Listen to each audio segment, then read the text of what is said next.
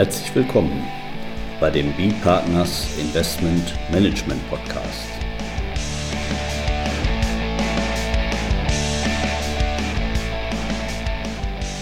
Immer wieder Mittwochs, kurzer Wochenrückblick, was in unserer Beratungspraxis besonders interessant war. Unser Thema heute, da ist es. Die Umsetzung des Urteils des Europäischen Gerichtshofs in der Rechtssache Elfand. Heute mit Holger Hartmann, Partner bei B-Partners. Und Carsten Bödecker, ebenfalls Partner bei B-Partners. Ja, da ist es schon. Wer hätte das gedacht, Holger? Ja. Noch vor zwei Wochen haben wir uns äh, das Urteil des Europäischen Gerichtshofs in der Sache Elfand angeguckt. Und jetzt ist auch das Urteil des Bundesfinanzhofs schon da. Ja, die haben noch gewartet, bis wir den Podcast veröffentlicht hatten.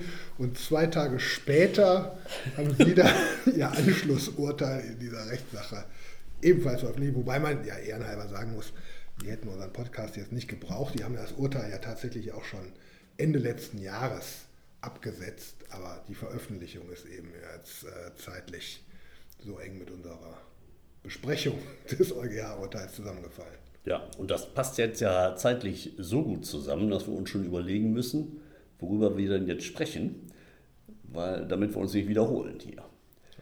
Und, aber da, da gibt es ja noch ein paar Themen, die der, der Bundesfinanzhof zu entscheiden hatte. Also grundsätzlich festgestellt hat der Europäische Gerichtshof ja die Unionsrechtswidrigkeit der Ungleichbehandlung von einem äh, inländischen Investmentfonds steuerbefreit, damals nach Paragraph 11 äh, des Investmentsteuergesetzes aus 2004.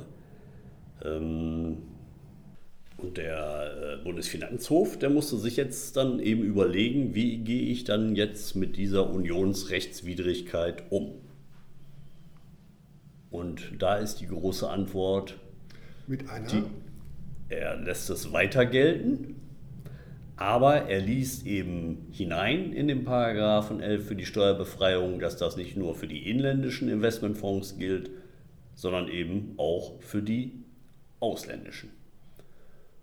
Sodass sich nun die ausländischen Investmentfonds über eine Steuerbefreiung freuen können, so denn sie noch offene äh, Veranlagungszeiträume haben mit inländischen Einkünften aus Deutschland. Ja und, und, und technisch ganz interessant. Ähm, äh, bemüht er sozusagen den, den, den, den, die geltungserhaltende Reduktion, um hier die Gleichbehandlung, die unionsrechtlich ähm, äh, angezeigt ist, zwischen dem inländischen und dem ausländischen Fonds gewährleisten zu können. Das heißt also, das Tatbestandsmerkmal inländisch in der Steuerbefreiungsvorschrift des Paragraphen 11 Absatz 1 wird gestrichen also insofern reduziert sich der Tatbestand, aber der Tatbestand im Übrigen ohne die Beschränkung auf inländische Investmentfonds gilt weiter, deswegen geltungserhaltende Reduktion. Ähm, alternativ hätte man ja sozusagen äh, auch sagen können, gut, wenn es nur für die inländischen gilt, diese Ungleichbehandlung europarechtswidrig ist, dann sollen eben auch die inländischen Investmentfonds steuerpflichtig werden. Das wäre auch eine Möglichkeit gewesen. Meinst du? Unionsrechtskonformität herzustellen. Was ja, haben wir, glaube ich, beim letzten Mal Gleichheitswidrig. Ja. Haben wir schon gesagt. Aber ja, dann brauchen wir da nichts mehr zu sagen. Aber was ja dann äh, auch äh, vielleicht jetzt mal ganz konkret nochmal interessant war, hier ging es ja um eine Luxemburger Fonds Commune de Placement, Luxemburger FCP in der Ausgestaltung als, als Spezialinvestmentfonds und wo er sich ja auch mit beschäftigt hat, der Bundesfinanzhof, ist die Einordnung des äh, Fonds Commun de Placement. Denn dazu hatte, glaube ich, der Europäische Gerichtshof nichts gesagt. Nee. Wäre ihm wahrscheinlich im Ergebnis egal gewesen. Egal gewesen. denn wenn, das, wenn, das, wenn, wenn es besteuert worden wäre in Deutschland, aber der inländische nicht, dann wäre es wahrscheinlich auf die Rechtsform Sicht des EuGHs nicht angekommen. Nicht ich, angekommen. Würde ich vermuten. Aber, Aber, trotzdem ist das ja hier doch äh, recht detailliert ja, ist, ist ausgeführt. Durchaus man, man, muss ja anwenden, das Gesetz. Wir haben ja die, die Unionsrechtswidrigkeit beseitigt. Wir haben jetzt inländische und ausländische Investmentfonds steuerbefreit. Nicht? Aber äh, vorab muss ich dann eben klären, ob das Ganze auch aus deutscher Sicht dann ein Zweckvermögen ist und damit ein Körperschaftssteuersubjekt.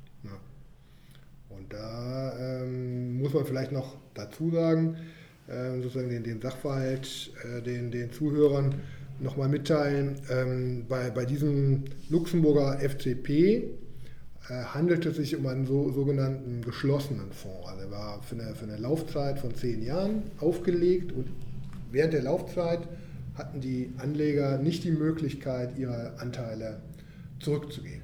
Wobei ich denke, für mich wäre das jetzt gar nicht entscheidend. Ob das jetzt zehn Jahre ist oder nicht. Aber du sprichst darauf an, das steht ja tatsächlich so drin in dem Urteil, nämlich diskutiert wurde ja, ob die Rückgabemöglichkeit eines Anlegers, ob das gegen eine Einordnung als Zweckvermögen spricht.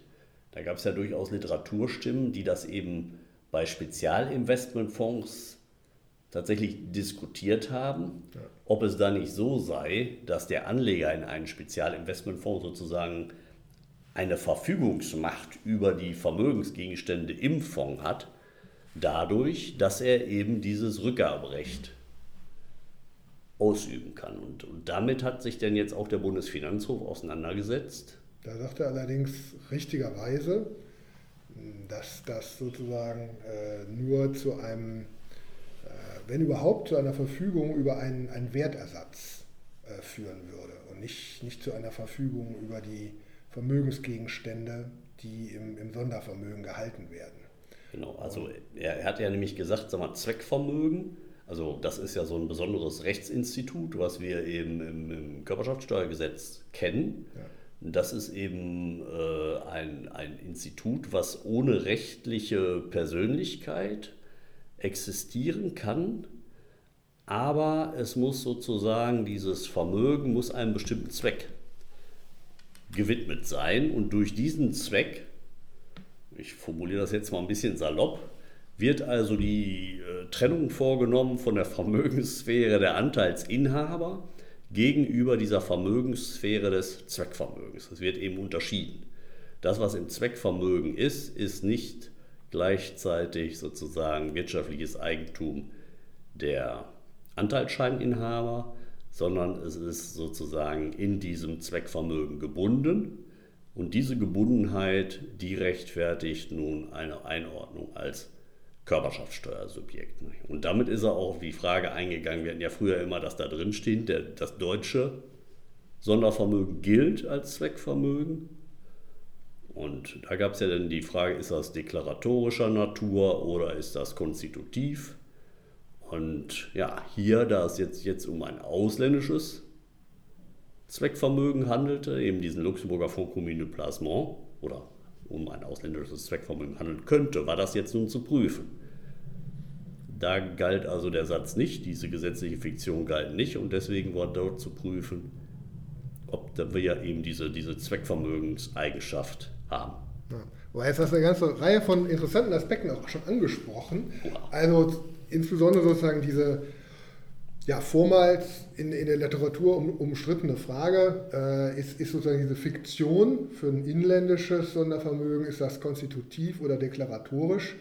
Ähm, du bist jetzt zu bescheiden, das zu sagen, aber du hast das ja äh, immer schon in unserer Kommentierung so vertreten, dass das nur deklaratorisch ist, sondern auch das inländische Sondervermögen ein, ein Zweckvermögen ist und, und nicht als solches äh, konstitutiv fingiert werden müsste. Und diese Auffassung ist eben auch der BFH. Also wir haben das nicht alleine vertreten, aber du hast das schon sehr, sehr lange vertreten, weiß ich, in der Kommentierung. Äh, einige andere Kommentatoren auch. Und der BFH hat sich sozusagen dieser Auffassung ebenfalls äh, angeschlossen. Also das sozusagen genau. zum, zum Inländischen als, als kleiner Exkurs. Bei den Ausländischen äh, hast du eigentlich auch schon, ich bin auch bei dir, ich würde auch sagen, letztlich darf es keine, keine Rolle spielen sozusagen, ob dieses... Ähm, dieses Rückgaberecht sozusagen für eine Zeit oder auch für die gesamte Laufzeit des Fonds ausgeschlossen ist oder nicht. So beginnt auch der BFH tatsächlich seine, seine Begründung, indem er erstmal sagt, naja, also das, da, da kommt es auch gar nicht drauf an, selbst wenn er ein Rückgaberecht hat, dann kann er damit immer noch nicht in der Weise über die Vermögensgegenstände verfügen, dass man ihm während der Haltezeit seines Investmentfondsanteils das wirtschaftliche Eigentum an den Vermögensgegenständen zusprechen könnte. Und das wäre ja Voraussetzung dafür, ähm, dass diese Zweckverbindung, auf die du ja äh, eingegangen bist, sozusagen negiert würde mit dem Ergebnis, dass es sich nicht um ein solches Zweckvermögen handeln könnte.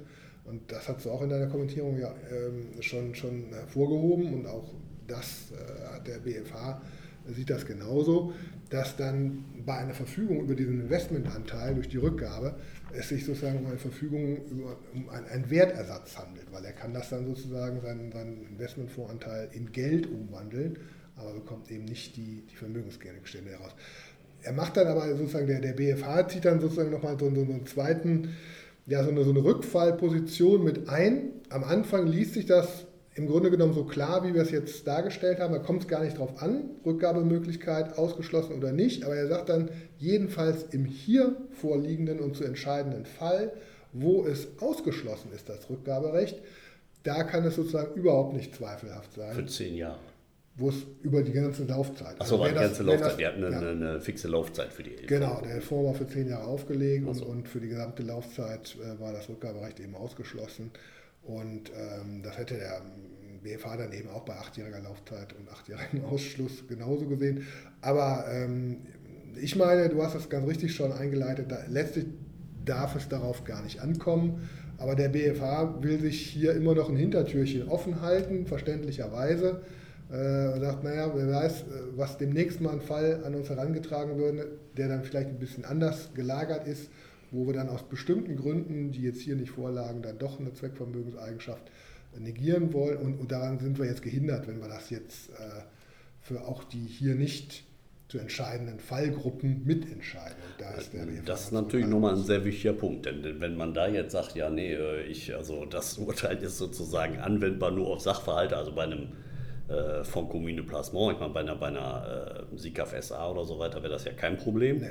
Da haben wir halt diese, diese Gesellschaftsform ganz klar eben als Körperschaftssteuersubjekt am Rechtstypenvergleich. Da haben wir ja auch schon Einordnungen vorgenommen. Aber ähm, ja, dann eben zu sagen, äh, sagen wir, unterhalb von zehn Jahren äh, oder, oder im Prinzip, äh, ich habe ein Rückgaberecht äh, jedenfalls, ob das da auch so zu behandeln ist, da würde ich ganz klar sagen, ja, solange ich eben diese, diese, diese Widmung habe, weil das Rückgaberecht, äh, da gebe ich meine Anteile zurück und halte dafür sozusagen grundsätzlich mal eine, eine Ausstattung in Geld. Das ist mal die, die, die Grundlage und, und deswegen eben auch keine, kann daraus sich eigentlich keine anderweitige Zuordnung der Wirtschaftsgüter ergeben, aber du hast natürlich völlig recht.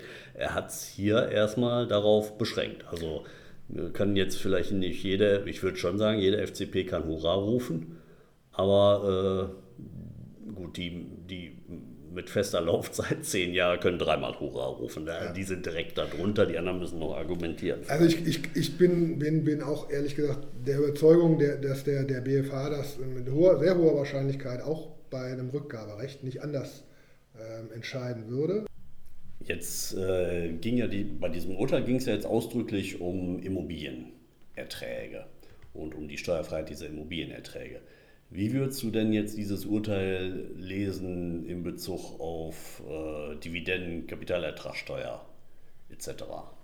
Ja, also ähm, ja, ich will jetzt nicht sagen, das ist sozusagen äh, vorentschieden, diese Frage, aber ähm, es ist doch ein, deutlicher ähm, Hinweis, in, in welche Richtung das gehen sollte. Ähm, es sind ja beim selben Senat, der, dem ersten Senat, der jetzt hier dieses Urteil äh, im, im, Anschluss an die EuGH-Rechtssache Elfand entschieden hat, beim ersten Senat auch noch anhängig die beiden Musterverfahren zu genau dieser Frage, Kapitalertragssteuer, Erstattungsansprüche ähm, an ausländische Investmentfonds. Äh, und da ist einmal wird das sozusagen zu prüfen sein für eine Luxemburger Kapitalgesellschaft, also eine, eine Luxemburger SICAF in der Rechtsform einer SA, also einer, einer Luxemburger Aktiengesellschaft und einmal auch für einen französischen äh, FCP wiederum, wie wir das eben auch in der Rechtssache äh, 11 hatten. So, und Weißt du jetzt noch zufällig, ob da denn auch eine feste Laufzeit von zehn Jahren bei dem französischen FCP? Das weiß ich tatsächlich. Achso, ja gut, da, dann da vielleicht sehen wir dann ja nochmal ja. ein bisschen mehr dann an der Stelle wieder. Ja, richtig. Aber ähm, anhand der Be Begründung, dass nämlich insbesondere äh, der, der, sowohl der EuGH als auch der BFH gesagt haben, dass äh, eine etwaige Kohärenz also eine Zusammenfassung der Besteuerung der äh, Fondsebene und der Anleger. Äh, sozusagen nicht als Rechtfertigung für diese Ungleichbehandlung von in- und ausländischen Investmentfonds herangezogen werden kann und deswegen äh, die Ausgestaltung dieses Besteuerungssystems im Einzelnen die EU-Rechtswidrigkeit nicht verhindert. Äh, würde ich jetzt davon ausgehen, dass der BFH das auch in diesen beiden Musterverfahren sieht und aus meiner Sicht stellt sich jetzt nur noch die Frage, ob der BFH äh, der Auffassung ist, dass das insoweit jetzt durch die äh, EuGH-Rechtsprechung soweit ausgeurteilt ist, dass diese Frage der Europarechtswidrigkeit ähm, ihm gar nicht mehr fraglich vorkommt und er selber die Europarechtswidrigkeit feststellt. Äh, oder ob er sich nochmal bemüßigt fühlt, auch diese Frage dem, dem EuGH äh, vorzulegen. In beiden Fällen würde ich sagen, das ist jetzt nur noch ein zeitliches Hinauszögern, aber ich rechne fest damit, dass ähm, ja, die Bundesrepublik schlussendlich diese Kapitalertragssteuererstattungsansprüche wird auszahlen müssen. Ja, dann ist nur die Frage, sehen wir uns schon wieder in zwei Wochen oder dauert das länger? ja, da warten wir jetzt mal, warten wir jetzt mal da ab. Aber schauen wir mal. Schauen wir mal. Wer hat das nochmal gesagt? Lösen wir im nächsten Podcast auf. So. An der Stelle dann erstmal vielen Dank an unsere Zuhörer und tschüss, bis zum nächsten Mal. Ja, danke für Ihr Interesse. Bis zum nächsten Mal. Tschüss.